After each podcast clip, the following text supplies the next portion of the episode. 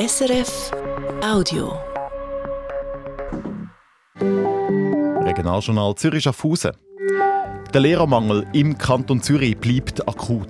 Der Hauptgrund liegt natürlich darin, dass wir seit Jahren steigende Schülerinnen und Schülerzahlen haben. Die Zürcher Schulen dürfen darum auch nächstes Jahr Lehrer ohne Ausbildung anstellen. Das ist unser Auftakt. Dann Fluchtkunst im Zürcher Kunsthaus. Wenn wir Hinweise haben, dann handeln wir proaktiv. Meistens sind es ja Vertreter oder eben möglicherweise auch Familien, würden dann diesen Schritt auch proaktiv machen, auf sie zuzugehen. Mit einer neuen Strategie, wo das Kunsthaus heikle Bilder suchen und eine Lösung mit den Besitzern finden. Und die Corona-Krise ist für den Zürcher Flughafen vorbei. Ja, es ist schön zu spüren, dass die Reisefreude wieder zurück ist und dass sich der internationale Reiseverkehr doch sehr stark erholt hat im letzten Jahr und weiter auf Erholungskurs ist. Nach zwei Krisenjahren verzeichnet der Flughafen wieder einen Millionengewinn. Das Wetter morgen, zuerst noch ein bisschen Schnee, dann ein Mix aus Sonne und Wolken bei etwa 7 Grad. Am Mikrofon der Pascal Kaiser. Mindestens kurzfristig ist das Ende noch nicht in Sicht. Das Ende vom Lehrermangel im Kanton Zürich. Darum dürfen Zürcher Schulen auch nächstes Jahr Lehrerinnen und Lehrer anstellen, die kein Lehrdiplom haben. Das hat die Zürcher Bildungsdirektion heute bekannt gegeben. Kritik gibt es da vom Zürcher Lehrerinnen und Lehrerverband. Der Kanton müsse das Problem endlich an den Wurzeln packen. Peter Schürmann. Gut 18.000 Lehrerinnen und Lehrer unterrichten an den Zürcher Volksschule. Dazu kommen gut 500 ohne Diplom. Und die ohne Diplom, die brauche es weiterhin, auch nächstes Jahr, sagt Bildungsdirektorin Silvia Steiner. Der Hauptgrund liegt natürlich darin, dass wir seit Jahren steigende Schülerinnen und Schülerzahlen haben. Zusätzlich müssen weit über 2000 Kinder aus der Ukraine in ins Schul- und ins Bildungssystem integriert werden, was natürlich auch sehr viel Kräfte gebunden hat. Und wir sind natürlich in einer ganz allgemeinen Situation von einem Arbeitskräftemangel. Die Schulgemeinden können darum für das nächste Schuljahr Lehrerinnen und Lehrer ohne Diplom anstellen. Das heisst auch, ein Ende vom Lehrerinnenmangel ist nicht in Sicht, obwohl die Bildungsdirektorin in Interviews vor der Regierungsratswahlen noch gesagt hat, dass man bei den Volksschulen den schwierigsten Teil überwunden hat. Warum also trotzdem die Verlängerung dieser Ausnahmeregelung? Es ist so, dass sich natürlich am Horizont schon ein Silberstreifen abzeichnet. Das zeigt auch der neueste Bildungsbericht, der letzte Woche veröffentlicht worden ist. Wir rechnen in den nächsten zehn Jahren mit einer leicht abgeflachten Kurve beim Schülerwachstum und gehen davon aus, dass die Zahl nur noch etwa um 11 Prozent pro Jahr wird steigen im Vergleich zu 16 Prozent in den letzten Jahren. Dazu käme, dass man das Lehrpersonal können verjüngen und keine Pensionierungswelle mehr bevorstehen würde, so Silvia Steiner weiter. Aber das Jahr sagt die Lage noch immer angespannt. Das kommt für den Präsidenten vom Zürcher Lehrerinnen und Lehrerverband, Christian Hugi, nicht überraschend, weil aus seiner Sicht der Kantonsproblem nicht an den Wurzeln anpacke. Neben dem Schülerwachstum ist natürlich hauptsächlich die zeitliche Belastung ein Thema. Man hat in den letzten paar Jahren, also in den letzten 10, 20 Jahren, immer mehr Aufgaben und Zuständigkeit in die Schule gebracht und den Lehrpersonen übertragen. Und das führt zu erheblichen Mehrbelastungen im Schulalltag. Lehrpersonen reagieren auf die, indem sie ihr Pensum reduzieren. Und das hat einen grossen Anteil an der jetzigen Situation vom Lehrpersonenmangel.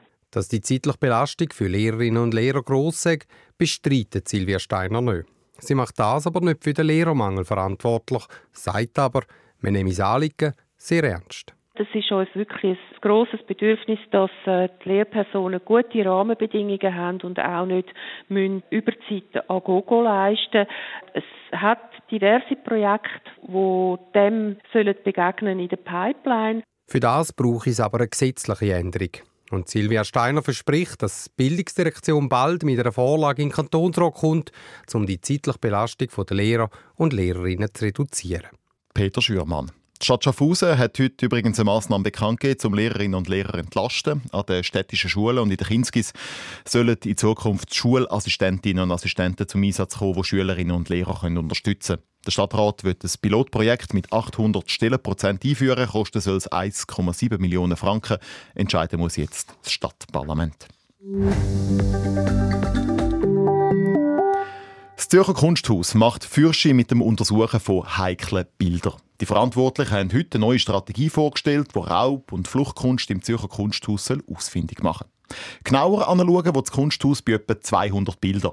Bei denen könnte es zum Beispiel sein, dass jüdische Besitzerinnen oder Besitzer sie während dem Zweiten Weltkrieg nur verkauft haben, damit sie genug Geld haben, um zu flüchten. Die neue Strategie vom Kunsthaus sei ein erster Schritt, sagt ein Kunstexperte. Sie gehe aber noch zu wenig weit. Nina Töni. In der Vergangenheit ist das Kunsthaus Zürich kritisiert worden wegen seinem Umgang mit Bildern aus der Zeit vom Nationalsozialismus, also zwischen 1933 und 1945. Jetzt wollen sie vorwärts machen mit einer neuen Strategie, wie der Philipp Hildebrandt, der Präsident der Zürcher Kunstgesellschaft, heute gesagt hat. Unser Ziel ist es, faire und gerechte Lösungen anzustreben, da wo es substanzierte Hinweise auf unrechtmäßigen Besitz gibt. Die Lösungen können ganz verschieden aussehen. Es könnte zum Beispiel sein, dass sie bei einer Ausstellung einfach einen Hinweis auf die Herkunft machen. Es könnte aber auch sein, dass das Kunsthaus ein Bild an die Nachkommen der Besitzerfamilie zurückgibt. 200 Bilder und Skulpturen von insgesamt über 4000 hat das Kunsthaus Zürich jetzt im Blick. Anders wie früher heisst es in der neuen Strategie, es könnte auch problematisch sein, wenn jüdische Familien Bilder zu tiefen Preisen verkauft haben, weil sie dringend Geld gebraucht haben für ihre Flucht. Also nicht nur dann, wenn ihnen Nationalsozialisten Bilder weggenommen haben. Dass das Kunsthaus eine neue Strategie ausgeschafft hat, das begrüßt der Kunstexperte Andrea Rascher, der eine Kommission leitet bei der Winterthur Stiftung SKKG, die als vorbildlich gilt, wenn es um Provenienzforschung geht. Aber, da muss man ganz klar sagen, Provenienzforschung ist nur Grundlage. Entscheidend ist am Ende die Bewertung von Ergebnis und wie gehen die Entscheidorgane damit um. Und da ist die Hauptfrage, ob es einen Willen gibt, um Lösungen zu suchen, die für alle fair sind. Da fehlt ihm eine klare Haltung in der Strategie. Etwas anderes, was Andrea Rascher kritisiert, das Kunsthaus setzt zwar eine externe Expertenkommission ein, die beraten soll, die Entscheidung, was mit heiklen Bildern passieren soll, bleibt am Schluss aber Sache der Kunstgesellschaft Zürich. Auf die Frage, wieso sie die Entscheidung nicht abgeben, da die Kommission hat Ande Meester, die Direktorin vom Kunsthaus vor den Medien gesagt, das sei eine rechtliche Frage. Weil der Vorstand Eigentümer sei von der Kunstsammlung, können sie den Entscheid gar nicht abgeben. Es gäbe aber auch andere Gründe. Für uns war es wichtig, dass wir dasselbe auch, selbe Kompetenz im Haus haben, selber ein Urteil formen, aber das Urteil überprüfen lassen. Ich meine, ich sage nicht, dass das die beste Lösung aller Welt ist, aber für uns war das eine gute und ausbalancierte Entscheidung. Wir machen unsere Arbeit, wir lassen die Arbeit überprüfen. Und zwar eben von den externen Expertinnen und Experten. Und für die viele Arbeit, die jetzt auf sie zukommt, baut das Kunsthaus die Forschungsstelle von heute zwei auf fünf Angestellte aus. Der Zürcher Regierungsrat hat darum im Parlament auch einen Antrag gestellt, um das Kunsthaus mit einer zusätzlichen Million Franken zu unterstützen. Es machen viele so. Beim Lernen, beim Arbeiten, beim Autofahren. Man lässt das Regionaljournal klar. Oder auch einfach mal ein bisschen Musik.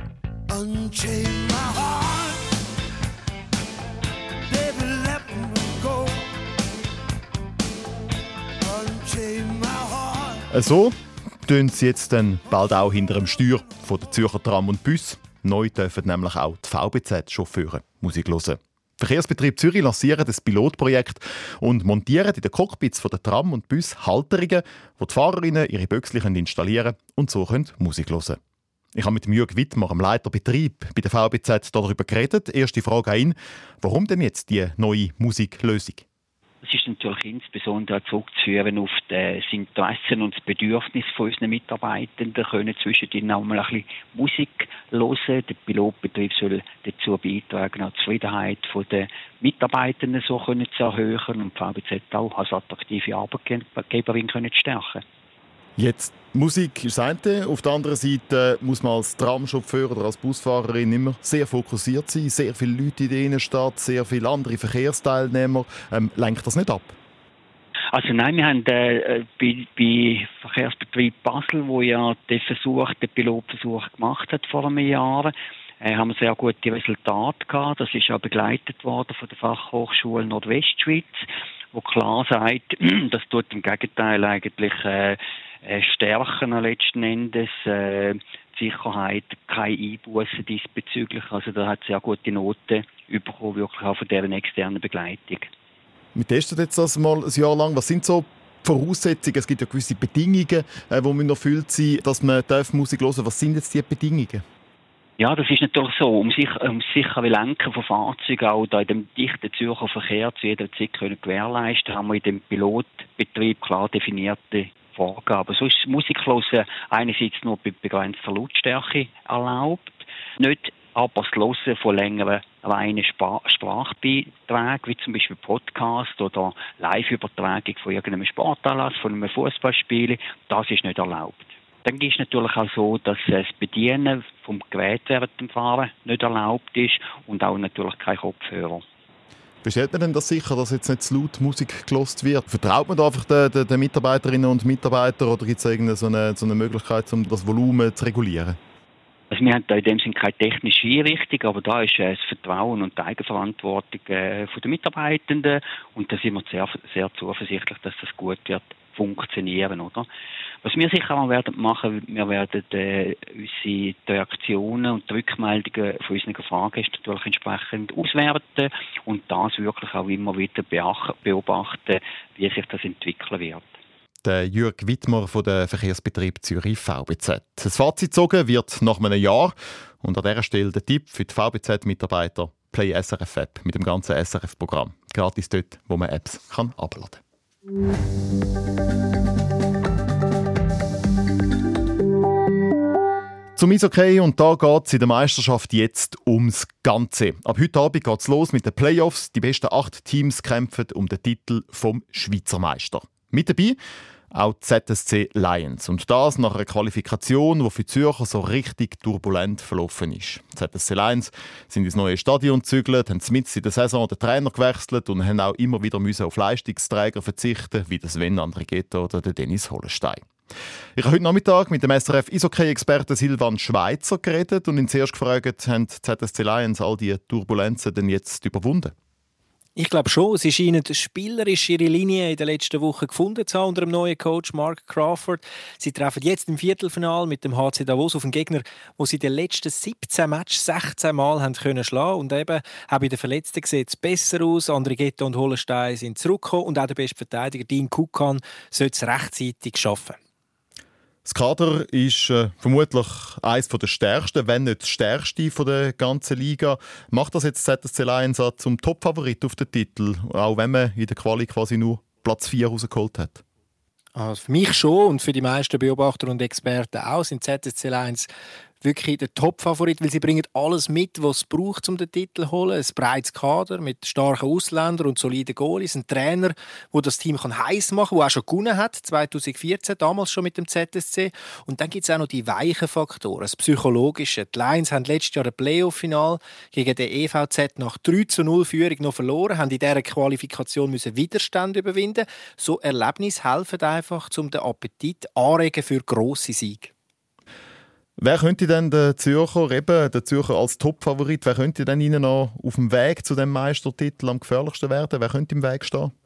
Für mich klar, der EV Zug wieder. Die haben jetzt schon zwei Titel geholt in Serie, haben auch eine schwierige Qualifikation hinter sich und sie haben einfach den Leonardo Cenoni im Goal, der schon sieben Meistertitel geholt hat in seiner Karriere. Unglaublich. Also auch wenn Servet und Biel am meisten Punkte geholt haben der Winter, für mich sind Zuger der Gegner zum Schlagen. Im Zürich Oberland und am äh, rechten Seeufer gibt es viele Leute, die mit den Rapperswil Jona Lakers mitfiebern. Die haben mit Rang 3 überzeugt in der Regular Season. Was ist denn äh, den Lakers zuzutrauen? Klar, wer so konstant unterwegs ist wie Rapperswil-Jona, der darf sich einiges ausrechnen. Die Lakers haben mit ihrem Spielmacher Roman Cervenka den vielleicht beste Einzelspieler der Liga und mit Melvin Niffler einen unglaublichen Rückhalt im Goal. Dazu das loyale und leidenschaftliche Publikum, was führen peitscht. Aber im Playoff braucht es vier starke Linien und auch eine gewisse Coolness und Erfahrung in den entscheidenden Moment. Und ich bezweifle, dass St. Galler das alles mitbringt, weil der erste Gegner gerade ein happiger Brocken ist, der Titelverteidiger EV Zug. Einschätzungen vom SRF Eishockey-Experten Silvan Schweizer. Los geht's für ZSC Lions und für die Rapperswil Lakers. Erst morgen. Der ZSC trifft auf Davos und Rappi eben auf Zug. Der Auftakt in Playoff-Viertelfinals heute Abend gibt es mit dem Duell Genf gegen Lugano und Biel gegen Bern. SRF ist zu Biel, live vor Ort auf dem 3 ab Abend um 8 Uhr. Das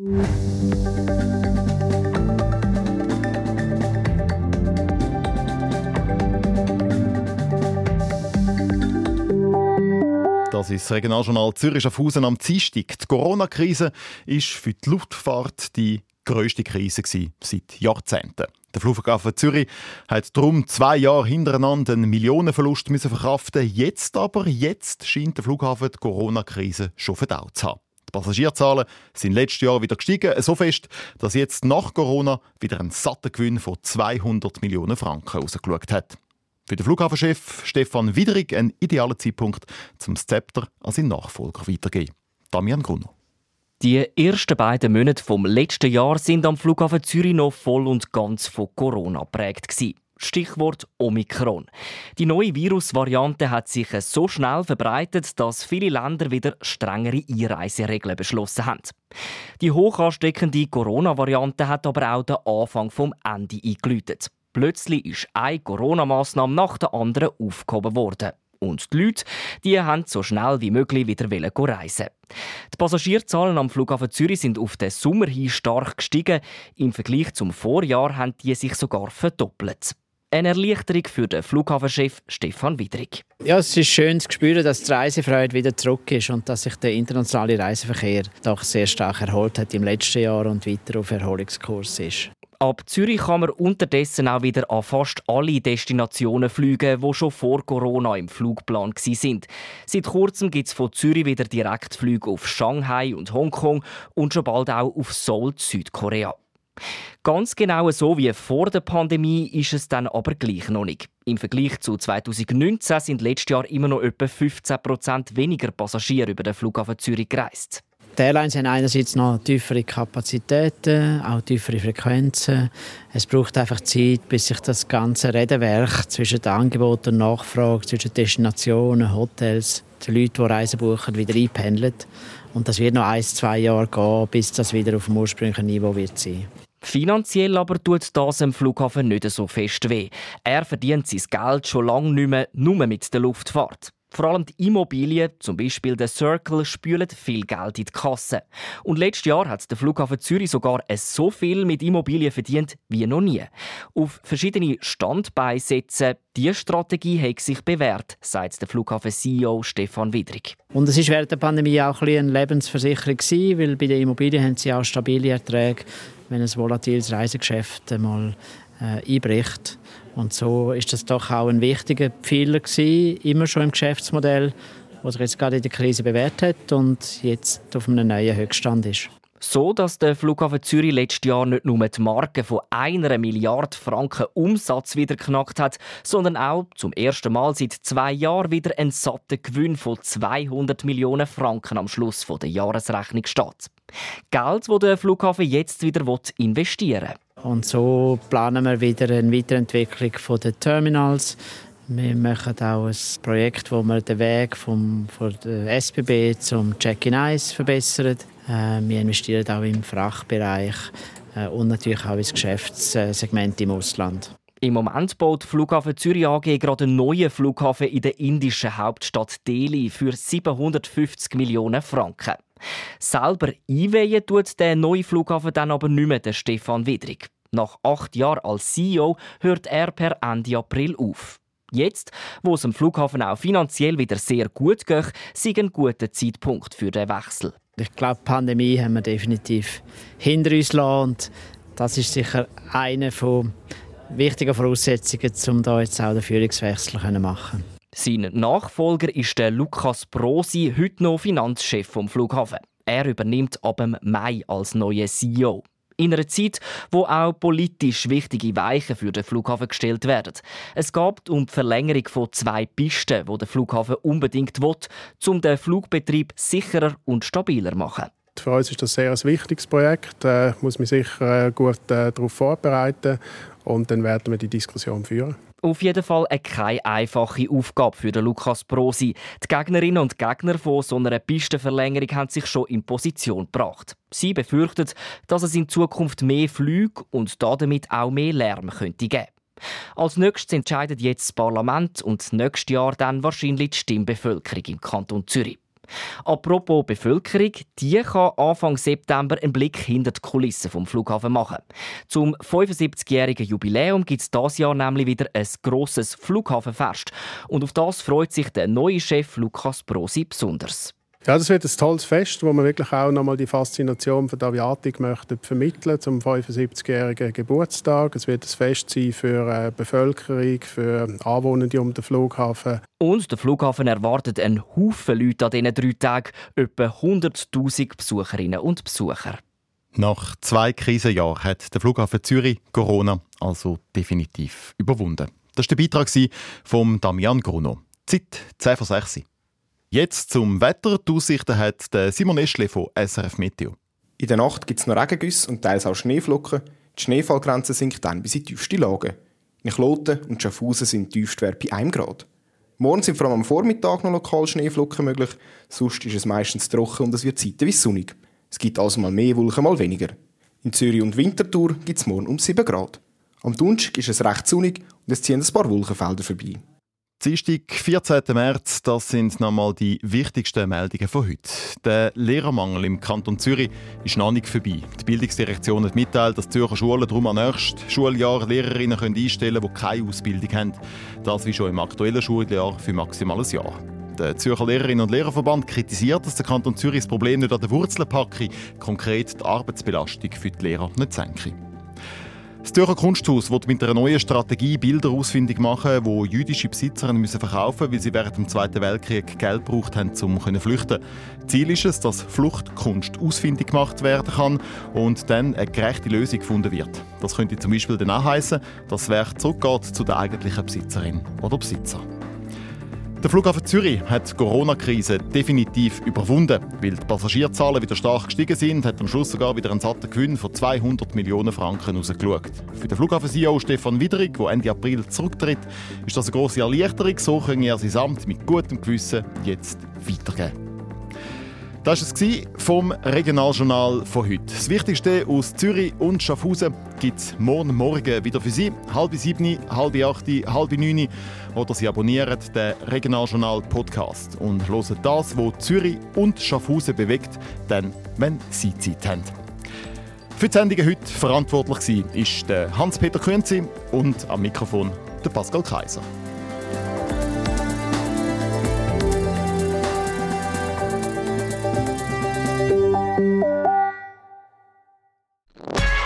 Das war ein Podcast von SRF.